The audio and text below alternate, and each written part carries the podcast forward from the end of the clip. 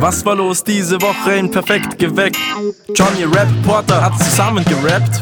Am Montag pünktlich, weil er jetzt Advent ist, haben wir geredet über Weihnachtsdeko-Junkies. Am wichtigsten für Silvia, dass es auch schön ausschaut. Wir haben einen Winterwald aufgebaut. Für manche ist es Kitsch, für andere völlig übertrieben. In so manchem Garten ist kein Plätzchen frei geblieben. Michaela ist ein absoluter Weihnachtsdeko-Profi. Wir haben einen riesen Elch im Garten stehen. Der Name ist Rudi.